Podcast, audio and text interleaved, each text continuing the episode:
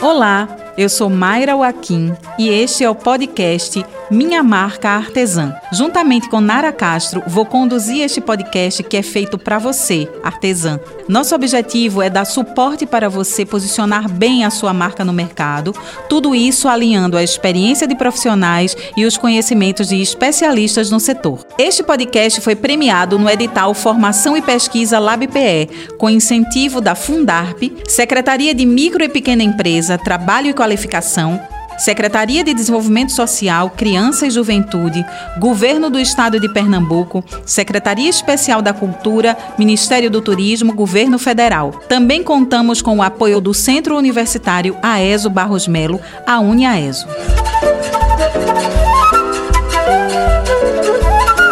Hoje, no sétimo episódio, vamos discutir sobre o planejamento de comunicação de sua marca.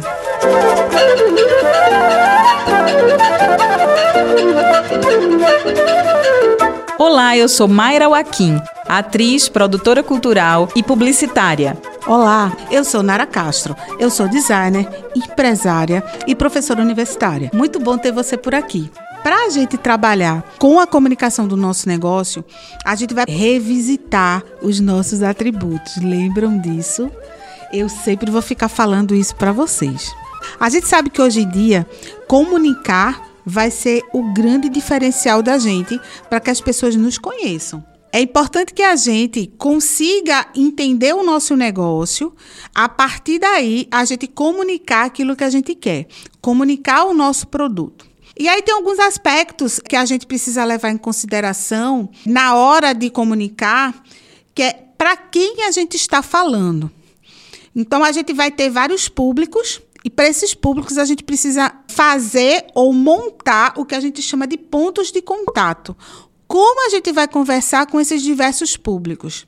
Vão existir as pessoas que já nos conhecem, que já conhecem a nossa marca, que são nossos vizinhos, que são nossos parentes, que são nossos amigos.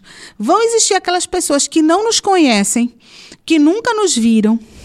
Vão existir aquelas pessoas que são nossos parceiros vão existir as pessoas que podem ser nossos parceiros. Então, eu estou colocando aqui alguns contatos, algumas pessoas que, na verdade, podem ser nossos clientes e pessoas que, de repente, já nos conhecem e que conhecem o nosso produto. Então, como é que isso vai acontecer? Mara vai ajudar a gente a entender um pouquinho melhor sobre isso, aprofundando um pouquinho mais sobre o assunto. Nara falou uma coisa muito interessante aí, que são os pontos de contato, de comunicação da nossa marca com os públicos-alvos. Então, a gente precisa entender quem nós somos. No nosso segundo episódio, vocês têm lá nossa conversa sobre isso, onde a gente coloca o que são os atributos, que Nara sempre traz aqui para lembrar a gente como isso é importante, para a gente lembrar da nossa identidade. Isso é muito importante. Então, você precisa saber quem você é, qual é a sua identidade, como é que você fala com as pessoas para comunicar o que você produz,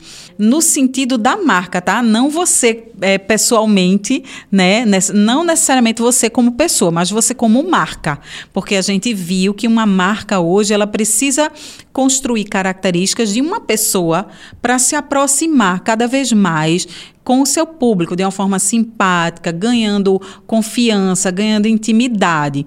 Então, para isso, a gente precisa conhecer quem nós somos, com que tom a gente fala com as pessoas, que assuntos a gente trata com essas pessoas, não só vendendo, botando nossos produtos lá para vender, vender, vender, mas outros assuntos que a gente vai desenrolar aqui no nosso papo de hoje. Depois a gente precisa saber quem são essas pessoas que estão atrás da gente para conversar, para se comunicar com a gente, que é o nosso público-alvo, que a gente também falou já, né, num outro momento do nosso podcast. E a partir daí, a gente escolheu os pontos de contato. Então, os pontos de contato de comunicação, principalmente agora na pandemia, estão sendo muito os pontos de contato digitais, as redes sociais, o e-mail, o site. Então, nem todo mundo pode ter um site. Mas às vezes tem aquele, aquela forma gratuita de você desenvolver um site rapidinho, né? Um site que não seja muito complexo, mas que você pode encontrar alguém que te ajude a desenvolver. O site hoje é um ponto de contato que comunica muito institucionalmente quem é a sua marca. Pode também servir para divulgar o seu portfólio, divulgar a história da sua marca. É um lugar onde você pode explorar muitas informações que às vezes numa rede social fica um pouco restrito. Então o site é tipo um cartão de visitas da marca. É charmoso ter um site, é legal ter um site, porque é, um, é como se fosse sua casa, né? A casa principal da marca. O WhatsApp é imprescindível você estar tá se comunicando com esse ponto de contato de WhatsApp, porque é um ponto de contato que é ágil, né, que proporciona mais agilidade na comunicação. Nunca esperem muito tempo para responder uma pergunta de um cliente, uma demanda. Não, tentem responder sempre o mais rápido possível, porque isso gera no cliente a percepção de que você está atento a ele, atento às demandas dele. Isso é importante. É bem interessante a gente também lembrar que muita gente às vezes tem medo de usar o WhatsApp por exemplo, o seu número particular para esse contexto, porque acha que vai ficar chegando muita coisa, né, no celular e tal, e que o pessoal vai lhe incomodar o tempo inteiro. Então, assim, uma dica é você usar o que a gente chama do WhatsApp Business. Isso. É um aplicativo separado, que não é esse aplicativo que a gente usa normal. Ele é igual, parecido, só que eles têm algumas funcionalidades. Você pode trazer um outro chip para o seu celular, caso seu celular tenha a opção de ter dois chips, ou você pode pegar um outro aparelho mais baratinho, antigo que você tem em casa, colocar um chip novo e trabalhar com o WhatsApp Business, porque lá você pode ter um número exclusivo só para o atendimento. Então você coloca o business lá, você pode criar a lista de transmissão dos seus produtos. Lista de transmissão é bem interessante porque você através dele você pode mandar mensagem para várias pessoas ao mesmo tempo, ao mesmo né? tempo, sem precisar ser aqueles grupos que todo mundo manda coisas. Então, lá você manda para a pessoa e se a pessoa responder para você, vai ser só para você, não vai ser para o grupo. É, é, portfólio, né? É, exatamente. Então, Criar um portfólio pode, também, né? Enviar para as pessoas promoção, novidades, trazer também essa a questão de criar algum tipo de conteúdo, né? Para a pessoa que seja interessante. Então, não é legal você trazer só promoção ou só produto, porque senão a pessoa vai acabar dizendo: ah, eu não quero mais participar dessa lista, porque a pessoa só fica me mandando é. venda, né? Mas é interessante também trazer alguns conteúdos que sejam interessantes para a pessoa e que a pessoa goste de receber de você conteúdos que tenham a ver com a sua marca. Isso. E o WhatsApp, ele é uma ferramenta muito importante. A gente percebeu agora nesse momento pandêmico, né? No meu prédio mesmo, o pessoal tem um grupo do prédio, né? Todo mundo aí tem grupo do prédio, grupo da escola, grupo de tal. E o pessoal usa muito esses canais para poder divulgar alguns produtos. Então, é muito comum você dizer, ó, oh, dá para você divulgar no grupo do seu prédio o, o meu produto, porque as pessoas passaram a comprar muito de casa e aí às vezes ah, para comprar um bolo, é. para ter alguma coisa para criança. Quanto mais perto, quanto mais próximo o fornecedor, e, né? vezes tem a indicação de alguém. Uhum. Que isso é muito legal eu conheço a pessoa. Então, essa indicação acaba dando uma chancela de qualidade para quem está ali sendo divulgado. Não é Exato. é alguma divulgação. Então, o WhatsApp ele está sendo esse tipo de ferramenta que hoje em dia ela é essencial. Sim, com certeza. Isso. É. Outro ponto de contato da comunicação de marca que é muito importante é, antes da pandemia, mas agora nem se fala, é o Instagram. Essa rede social, ela vem sendo reconhecida como uma vitrine para muitas marcas. Então, ali no Instagram, como o Instagram tem uma força na imagem, a gente pode estar, tá, inclusive, construindo portfólio também ali. Então, a gente entra no Instagram de alguém e a gente vê toda a produção, ou pelo menos uma boa parte da produção, através de fotografias, através de vídeos. Então, a gente pode estar em contato. O Instagram é uma ferramenta que tem muitas possibilidades E eu acho que ela precisa muito ser explorada, principalmente quando a gente fala de imagem. Acho que para o artesanato, a imagem é essencial para aproximar, para encantar. E aí a imagem atrelada também ao texto que acompanha essa imagem. E texto e imagem tem que ser trabalhado com uma relação a partir do que você quer passar para o seu cliente. Então, você quer passar aconchego, você quer passar reflexão, você quer passar bem-estar, você quer passar uma voz de aconselhamento, então, qual é o seu tom de voz? Qual é o tom de voz que você vai desenvolver? E que assuntos você vai puxar com seu público-alvo através da comunicação, né, Nara? Tem muito isso. Então, é, é, o que Nara falou lá no WhatsApp, né? A gente não pode ficar postando apenas os nossos produtos e como eles são lindos e como o custo-benefício é incrível, mas outras postagens do tipo: como é que a gente chega naquele produto? Então, enquanto você está fazendo, grava um videozinho de você fazendo a produção, você vai tingir, grava um vídeo tingindo é e vai puxando um assunto, né? É, é bem interessante porque os Instagrams que são mais interessantes, eles contam a história da marca. Isso. E contar a história não é só aquilo que já passou também é legal. É o dia a dia, Mas né? Mas contar o dia a dia de como aquele produto chegou na casa do cliente. E hoje você vê que o Instagram ele tem várias ferramentas dentro do próprio aplicativo que você faz vídeo com muita facilidade. Você coloca música no vídeo com facilidade. Você coloca fotos, imagens, várias imagens ao mesmo tempo. Você utiliza o aquele stories, né, que é algo mais imediato, que você ah, naquele momento você utiliza aqueles destaques para destacar momentos, por exemplo, você destacar algum tipo de produto, você destacar algum tipo de matéria-prima, você fazer alguns destaques que você considera importante. Então, é importante que vocês olhem com bastante atenção para ver como ele se enquadra a sua marca.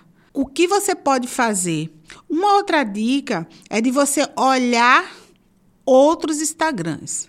Porque a partir do momento que você olha outros perfis, perfis próximos de vocês, não é que vocês vão sair copiando, mas dá inspiração para vocês criarem um de vocês. É aquilo que a gente já falou em outros episódios a gente observar a concorrência, né? Como é que a concorrência está falando sobre o produto que ela propõe, que ela entrega no mercado?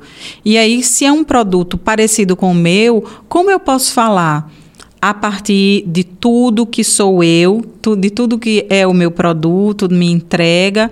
Então é importante essa adequação. A concorrência, a gente teve um episódio que falou sobre concorrência. A concorrência, ela é nossa grande chave, muitas vezes, porque a gente observa o que é que está sendo realizado nesse mercado competitivo e vai fluindo nessa observação do jeito da gente, com a nossa personalidade. Olha, quanto mais verdadeiro e leal a sua natureza, mais engajamento e mais encantamento você vai trazer para o seu público, né, Nara? Uhum. Eu acho que um Instagram que tem muito engajamento, muitas curtidas. A gente, quando a gente fala de engajamento, a gente está falando de curtidas, a gente está falando de comentários. É, a gente está falando de recomendação. Você marca uma pessoa numa, numa postagem, é incrível para uma marca, porque é uma recomendação. Eu estou vendo aqui a marca de fulana de tal e eu lembro de Nara, poxa, Nara devia ver esse Instagram e eu marco Nara lá naquela postagem. Isso é muito interessante, a gente vê que é recomendação. Então, na medida que eu recomendo um Instagram, eu sei que aquele Instagram ele falou de alguma forma comigo e falou tanto que eu lembrei de uma outra pessoa e isso é muito interessante. Então, a gente mostra nossos produtos, a gente vai lá fazer nossa vitrine, mas a gente tem que fazer o backstage da vitrine. A gente tem que fazer, a gente tem que saber co como é que esse pessoal produz isso. É, eles chegam nisso até é, como? Como eles chegam? E aí, muitas vezes, no planejamento de comunicação, a gente divide a semana em temas. Então, cada dia da semana você vai puxando uma conversa com seu público, como assim, né? Vamos dizer assim. Então, na segunda, eu vou mostrar como foi alguma coisa sobre o fim de semana, ou então como vai ser linda a sua semana. Com o meu produto ou com a inspiração que eu te dou. Na terça, já te mostro os produtos que estão saindo do forno lá, estão sendo produzidos.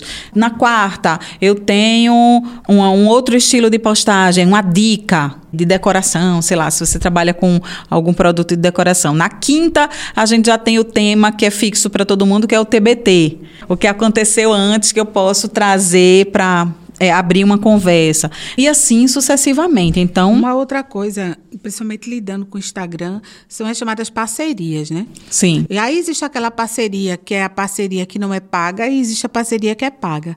A parceria não paga é quando você tem uma marca que ela se complementa à sua. Vamos dizer, eu vendo vaso e você vende planta.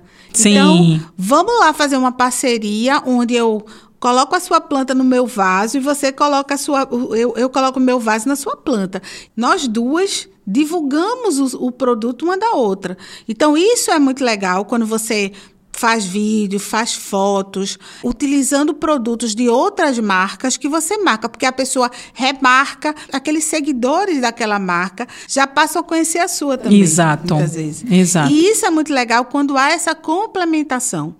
Outro, hoje em dia está sendo bastante usado os, os, chamados influencers, né? Isso. Outra estratégia Outra é essa, estratégia, né? Outra estratégia, que muitas vezes pode ser algo que é pago, e pode ser algo, às vezes, que não é pago. Que é parceria também, permuta. É parceria, às vezes é permuta. Mas a gente tem que perceber, nessa questão dos influencers, como o nome já diz, né? A influência, não adianta muitas vezes eu mandar o meu produto para qualquer influencer, só pensando na quantidade de seguidor que ele tem. Isso. É importante que você perceba se esse influencer, ele está agregando valor, o público dele tem a ver com o seu. Imagina só, eu trabalho com decoração. Aí eu envio para um influencer que trabalha com moda. De repente pode não ter nada a ver. Isso vai depender muito do público. Então, muitas vezes é uma moda ligada a uma moda mais juvenil, de pessoas que muitas vezes não estão nem aí em arrumar a casa. Porque nem tem casa. Porque não tem casa, ela mora com os pais e nem se preocupam com essas coisas. Então, assim, elas não vão estar preocupadas em comprar uma baju. Então, um mais uma vez, né, Nara? Adequação ao público-alvo, a persona, a sua persona, né? Mas, de repente, o meu produto de decoração tem a ver com quem está se casando. Isso. Não é diretamente uma empresa ou uma loja de decoração, uma empresa que trabalha um arquiteto, mas é uma pessoa ou um, um site ou um, grupo de pessoas que seguem aquele perfil de pessoas que estão se casando. Então, a quem está se casando está organizando a casa. Isso. E muitas vezes quer uma casa diferente, bonita, e pode ter tudo a ver com o meu produto de decoração. É. Então, muitas vezes essa é importante que você pense fora da caixinha e entender quem precisa do meu produto e aonde essas pessoas estão, o que, é que elas estão fazendo. Porque elas não são só compradoras do seu produto. Lembra da persona que a gente falou? Essas pessoas, elas vão à praia, elas caminham, elas fazem exercício, muitas vezes elas têm uma alimentação saudável ou não, dependendo do tipo de produto que você venda. Viajam ah, no final de semana viajam, ou não. filhos. Tem pets. Exatamente, tem pets. Então, que tipo de perfil é esse? Aonde esse meu público vai estar? Isso. É, então a gente entendeu que é importante a gente planejar nossas postagens. A gente está falando muito de Instagram, porque hoje, nesse momento de pandemia, o Instagram está sendo uma vitrine muito, muito legal para as artesãs. E ela acaba não sendo paga, né? Pelo e ela não sendo princípio. paga, pelo menos a princípio. Exato. Você pode fazer postagens orgânicas, ou seja, postagens que, onde você não precisa patrocinar, investir financeiramente.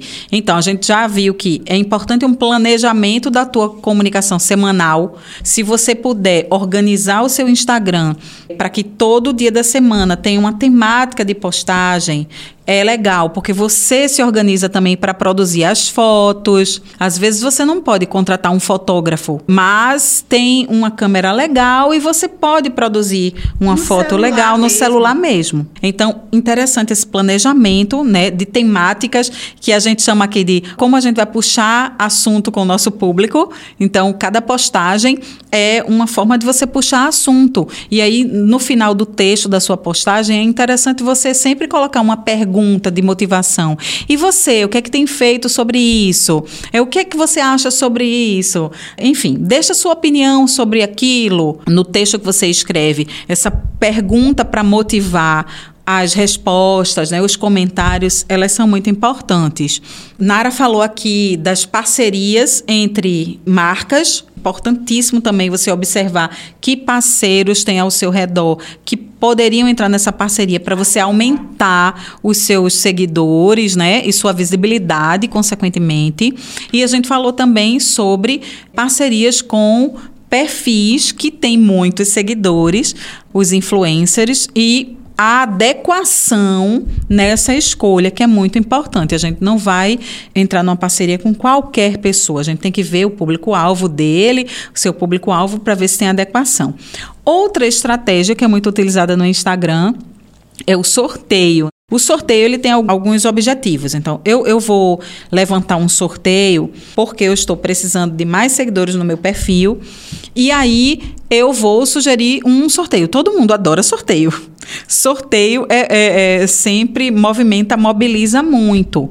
Então, é uma ferramenta para você elevar o número de seguidores. Muitas vezes a gente usa o sorteio para isso. O Rios como Nara falou, né, publicar vídeos com músicas, um, vídeos animados, sempre percebendo, minha gente, que conteúdo você está compartilhando. Porque a gente pode compartilhar conteúdo de bem-estar, a gente pode compartilhar conteúdo de humor que cola demais. Bem-estar, humor, reflexão, cola muito. Agora, você precisa saber se isso está adequado ao perfil da sua marca.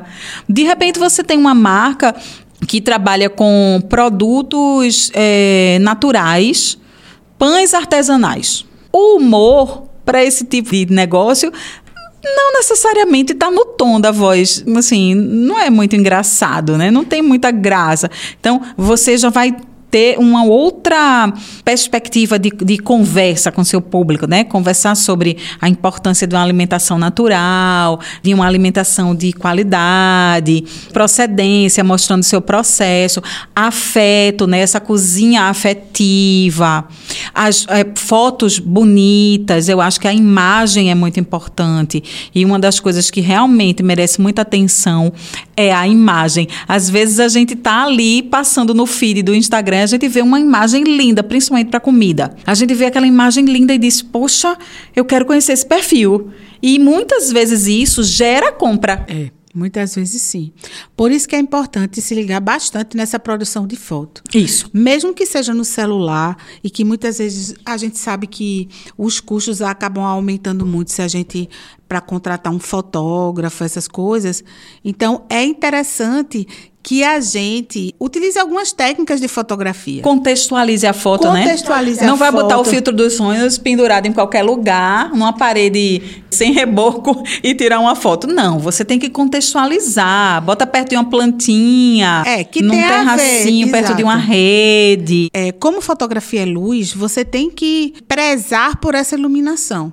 Não tire fotos à noite. Geralmente trabalhe com uma luz boa. Agora, a luz boa, cuidado com luz que estoura demais. Então, eu gosto muito de trabalhar com a luz do fim da tarde. É a, melhor. A partir das quatro horas, são, é uma luz muito legal. Fazer, você abre as portas de casa, assim, passa uma luz muito boa, que não é uma luz forte demais, que estoura tudo, e que dá para você tirar fotos muito boas com isso. Vá testando, que no fim das contas você vai ver que você começa a perceber que você vai melhorando, você vai tendo outras ideias.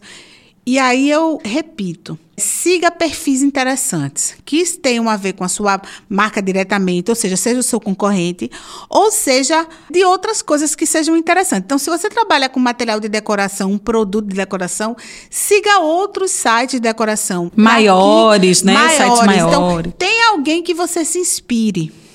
Então sempre vai ter alguém que é aquela coisa, ah, eu queria ser como. Eu vou e, um dia alcançar aquele lugar. Exatamente, eu queria ser desse jeito. E é muito interessante você perceber, não é que você vai sair copiando, mas você tem alguém a quem você se espelha.